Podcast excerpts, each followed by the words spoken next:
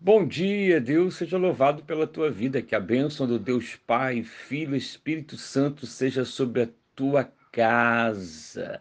A palavra diz: entrega teu caminho ao Senhor, confia nele, o mais ele o fará. Viva este princípio dia a dia e você verá, enxergará e sentirá e viverá o poder da palavra como semente na tua vida.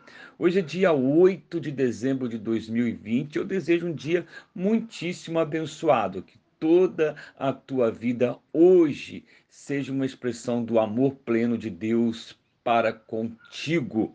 Hoje eu destaquei o Isaías capítulo 53, todo o texto do profeta Isaías que nos fala sobre a vinda de Jesus oito séculos antes. E veja como ele é tão preciso, tão real na sua descrição sobre a vida de Jesus oito séculos antes. Isaías é conhecido como profeta messiânico. E há uma das passagens que ele diz: Ele levou sobre si as nossas enfermidades, o castigo que nos trouxe a paz estava sobre ele. É pelo sofrimento de Cristo, é pela cruz de Cristo e é o poder da ressurreição de Cristo que nós temos todas as nossas enfermidades cravadas na cruz. A enfermidade maior que é o pecado, que tanto nos assola, que tanto nos machuca, que tanto nos aprisiona e nos escraviza. Mas a palavra diz que ele rompeu os grilhões das doenças, ele rompeu os grilhões da opressão, ele nos trouxe a paz, a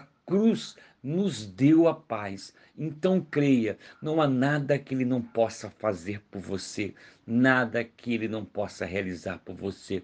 Pai querido, que teu filho e tua filha creia no poder do teu amor, que tudo pode. Eu sou o pastor Marcelo Fraga da Igreja Metodista em Palmeiras, Cabo Frio. Divulgue e compartilhe este áudio.